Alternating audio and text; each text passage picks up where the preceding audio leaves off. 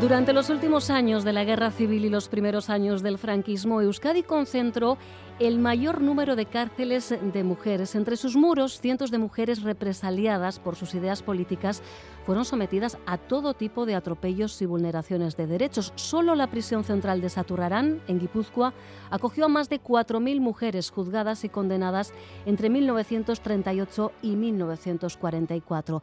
El Teatro Arriaga estrena este jueves 2 de marzo un homenaje a estas mujeres a las que se les intentó arrebatar la libertad y la dignidad, un homenaje a su vez a todas las personas que tuvieron que vivir en silencio.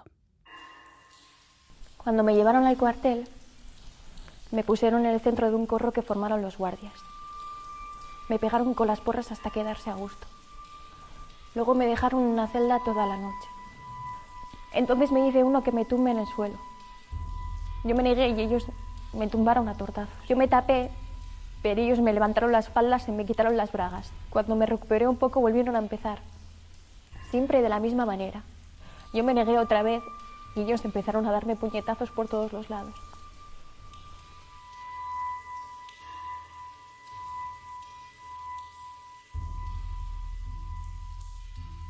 Son ratas, son piojos portadores de la peste.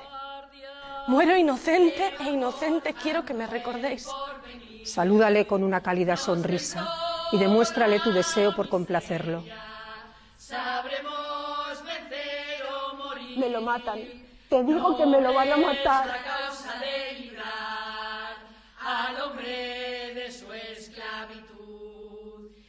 ¿Sabéis por qué nos pegan? ¿Por qué nos castigan como si fuéramos niñas chicas?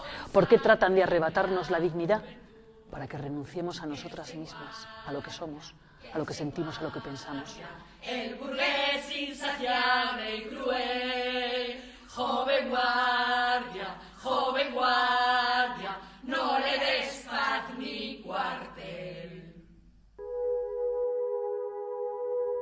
Las que fueron Silencio es la primera gran producción de la compañía vasca Marea Teatro con texto de Alberto Iglesias basado en testimonios reales y bajo la dirección de Javier Hernández Simón. Teatro que cuestiona, teatro que reivindica, teatro que construye sociedad, teatro con memoria y con perspectiva de género. Saludamos a esta hora de la tarde en Distrito Euskadi al actor, director y dramaturgo Alberto Iglesias. Alberto, ¿qué tal? Arracha León, bienvenido.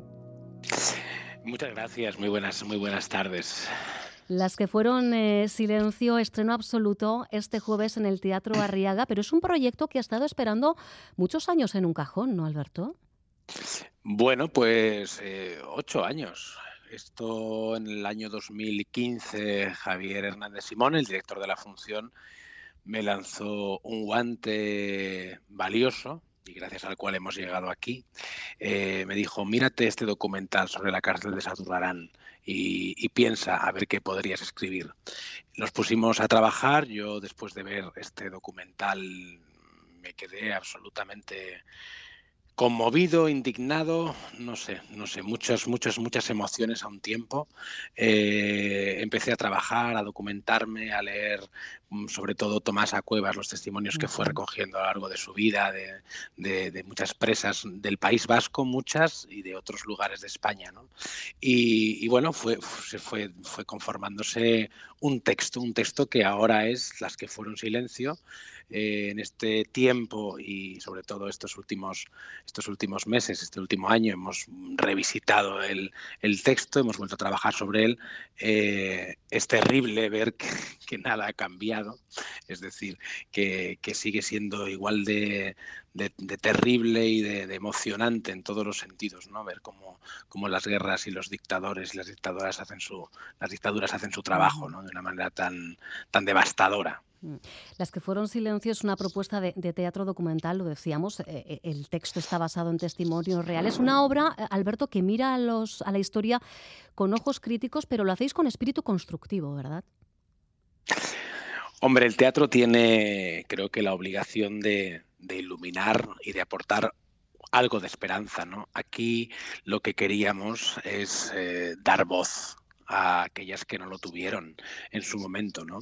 Si es verdad, como has apuntado, que es teatro documental, a mí sí me gustaría marcar algo que para mí es importante para que la gente no se lleve a engaño, eh, quizás un documento se pueda leer en cualquier libro ¿no? que uno encuentre. De hecho, todos estos testimonios, eh, hay cientos de, libros sobre, sobre el tema, de películas, documentales, pero el teatro tiene esta cualidad ¿no? de ser un altavoz que te llega directamente al alma que, bueno, es, diferente. Aquí está tratado el documento, está tratado desde el respeto, pero no desde el rigor histórico. Es decir, no nos llevemos a, engaño. Eh, es puro teatro, es pura lucha. Eso sí, lo terrible de esta lucha, de esta función, es que todo está sacado de la realidad. Eso es lo terrible, pero no pretende en ningún momento ser, digamos, no, esto sucedió aquí y fue esta persona, es decir, los personajes no existen, pero existen. Estas cinco mujeres son, para mí, o tal como yo lo concebí desde el inicio, son un puzzle de cientos de miles de mujeres. No sé si me, no sé si me explico. yo, al, tener, al tener que reducir eh, el número de, de, personajes, me parecía que esta cédula de cinco de resistencia, ¿no? Y son luchadoras, porque claro, en una época en la que lo más importante y el objetivo único y primero de estas cárceles era quitarle a la mujer cualquier viso de dignidad, ellas se niegan a que se les arrebate la dignidad y se niegan a quedarse en silencio. ¿no?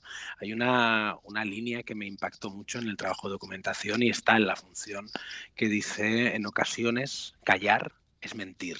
No podemos seguir callados.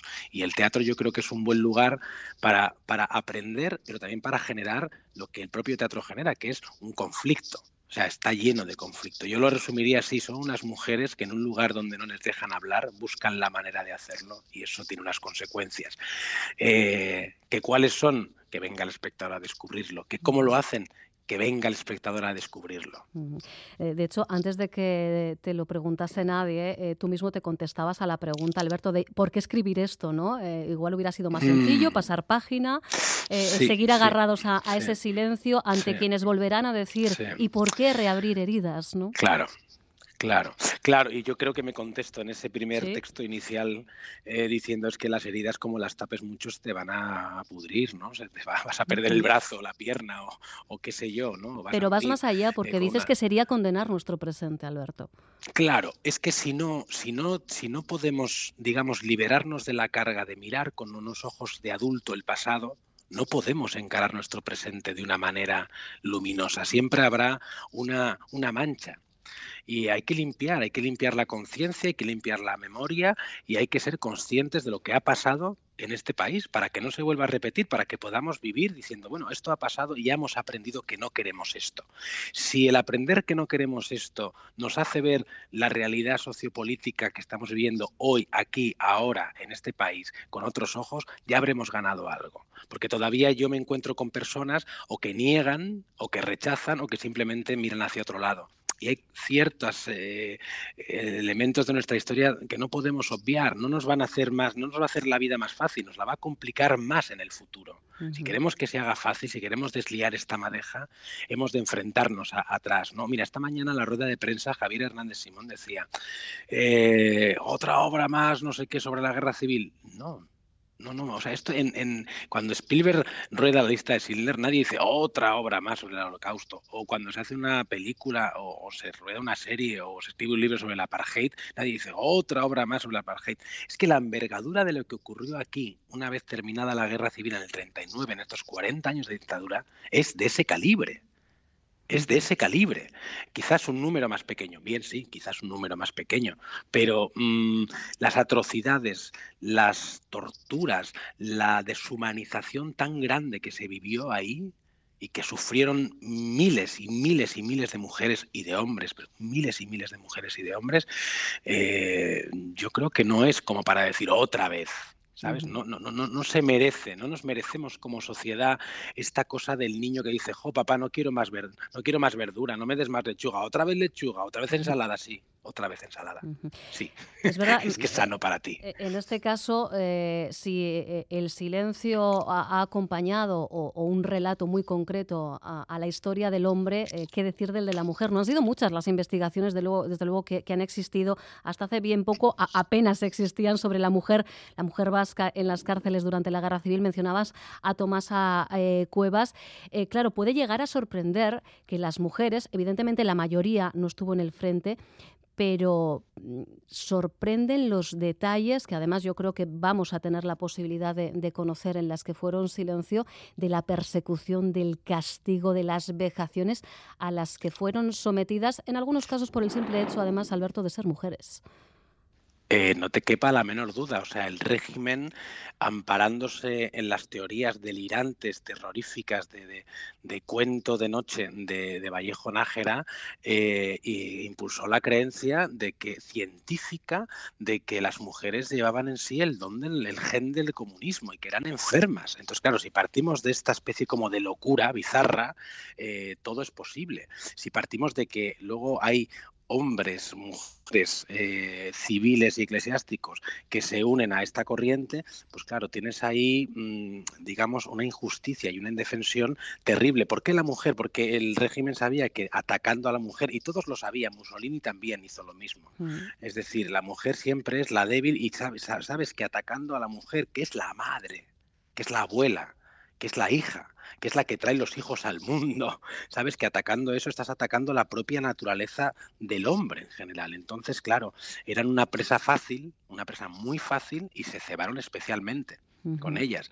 Y eso sí que es verdad que yo cuando hice todo el trabajo de documentación, eh, primero me, me, cabré muchísimo porque pensé, ¿por qué nadie me ha contado esta historia? ¿Por qué no me cuentan esta historia? Ya adulto. No digo que me la vayas a contar con 11 años, pero ya soy un adulto. ¿Por qué nadie me ha venido a contar esto? ¿No? ¿Por qué nadie me ha significado lo que es, lo que, lo que supuso para las mujeres? Y luego, ¿por qué las mujeres callan? Y te voy a ir un poquito más allá. El miedo que se, que se establece, ¿no? Una vez que, que, que, acaba la dictadura, ese silencio aparentemente respetuoso que viene del miedo. Es, no digas nada, o sea, es esto de virgencita, virgencita que me quede como estoy. Yo a mi abuela le preguntaba, a mi abuela Carmen, que paz descanse, le preguntaba por la guerra civil. Mi abuela tenía seis hijos y estaba en la posguerra y nunca fue capaz de decir nada. Nada. Y a mí eso me atormenta realmente, porque yo hubiera querido saber. Y de repente ver que está aquí, que está ahí todo y que no ha habido nadie con la decencia o que no les ha parecido interesante. Es que a mí, claro, como estoy metido dentro, a lo mejor es por eso, pero me parece interesantísimo y me parece que todo el mundo debería conocer esta realidad, porque si no lo conoces, es posible. Ojalá no suceda nunca, ya intentaremos que no suceda nunca, pero es posible que se pueda repetir por desconocimiento y que se repita una barbaridad por desconocimiento es de idiotas. Entonces, intentemos que eso no pase. Si con el teatro podemos aportar nuestro pequeño granito de arena, ya habremos conseguido algo. Sin duda. El 16 de enero, Alberto, fue cuando comenzasteis los eh, ensayos. Entiendo que ha sido un proceso eh, a partes iguales duro y emocionante, ¿no? Porque eh, ha tenido que ser eh, complicado. Me imagino que habréis vivido momentos de catarsis, ¿no? Sobre todo ellas. Eso es una pena que no puedas tener a ninguna porque están trabajando ahora enfrentándose al estreno de, dentro de un par de días. Eso te lo tendrían que decir mejor ellas. Yo lo que he trabajado con, Javier desde la distancia es la evolución, he ido viendo la evolución. Lo que sí me consta es que ellas están todas, ellas y ellos, porque eh, nos lo comentaba un personaje, es la, monja de la prisión, que comentaba esta mañana, dice, yo no me puedo verlas mucho, o sea, tengo que hacer un trabajo porque me emociona tanto ver el trabajo de estas mujeres aquí que no puedo más, me, salgo, ¿sabes? Me, me, me, empatizo con ellas, me duele verlas. duele, solo escuchar el teaser, no te digo más.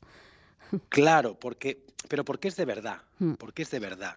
Y lo que, y lo que no es de verdad está, eh, se ha buceado en la realidad para que aflore. Entonces tiene, todo tiene una, un hálito. Eh, de, algo cierto, ¿no? Y todos reconocemos al monstruo cuando lo ves. Entonces lo ves y dices, ahí está, esto ha pasado, yo me lo creo. O sea, es así. Y, no hay más, es un hecho, quiero decir, no, no hay hipótesis, no hay cosas raras, no es que yo piense y opine, no, no, no, aquí no cabe la opinión, esto es lo que ha sucedido y así se presenta. Luego está la parte de la ficción, de la fantasía y del sueño del autor, en este caso yo del dramaturgo, que esa es otra cosa, que es una parte a mí me, parece también muy poderosa y que tiene, tenía que estar a la altura de la, digamos, de, lo, de la realidad, ¿no? de lo documental. Son las dos partes que, están en la, que, van en paralelo en la función para llegar al, al, objetivo. Pero, pero vamos, sí sé que ha sido duro para ellas, sé que han trabajado, eso te lo digo y te lo aseguro, con un respeto mm. máximo por la memoria de las que pudieron ser sus abuelas, y igual alguna fue, o sus bisabuelas, y con el corazón en, en, la boca y con el alma en la mano. Entonces yo creo que ahí también ese trabajo mm, de alguna manera llegará al, espectador. No me cabe la menor duda. Las que fueron silencio son en este caso Josefina, Magdalena, Dolores, Isabel, Rosario, pero no dejan de ser, como bien nos dice Alberto Iglesias, el reflejo de esas miles de mujeres que fueron represaliadas, silenciadas, eh, maltratadas.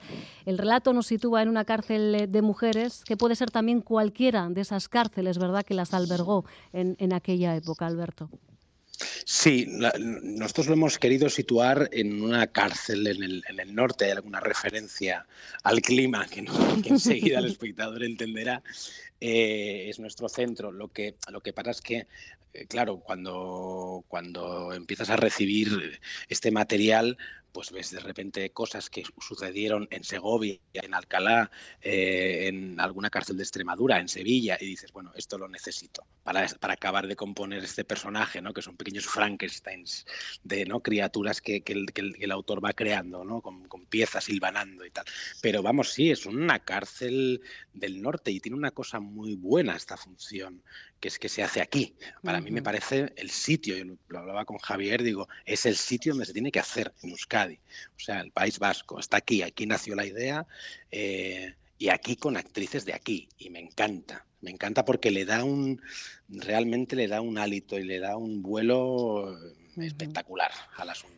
Pues vamos a recordar que el estreno absoluto de Las que fueron silencio, con texto de Alberto Iglesias, bajo la dirección de Javier Hernández Simón y con, no quiero yo dejar de mencionar, al maravilloso elenco Itzaso Gil, Irene Bau, Lucía Lasarte, Ben Herrero, Itzaso González, Nagore Navarro, Gabriel Ocina y una izquierdo. Estreno absoluto, repito, este jueves, siete y media de la tarde en el Teatro Arriaga de Bilbao, con funciones también tanto el sábado como el domingo a las siete de la tarde. Y confiemos, ya sé que hay alguna que otra fecha por ahí también ya confirmada para septiembre, que esto solo sea el comienzo ¿eh? y que las que fueron silencio tengan voz en muchos otros escenarios, ¿no, Alberto? Ojalá, ojalá. Eso, que, eso queremos siempre.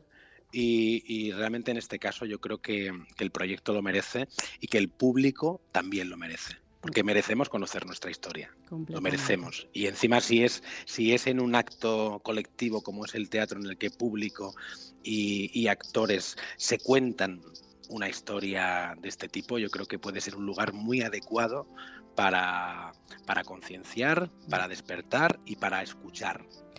Alberto Iglesias, gracias doblemente por estar en Distrito Euskadi y por eh, haber tenido la posibilidad, aunque sea años después, de dar forma a este proyecto y que finalmente vea la luz. Gracias por contarnos, relatarnos parte de esa historia que nos ha sido ocultada. Un abrazo enorme a todo el equipazo.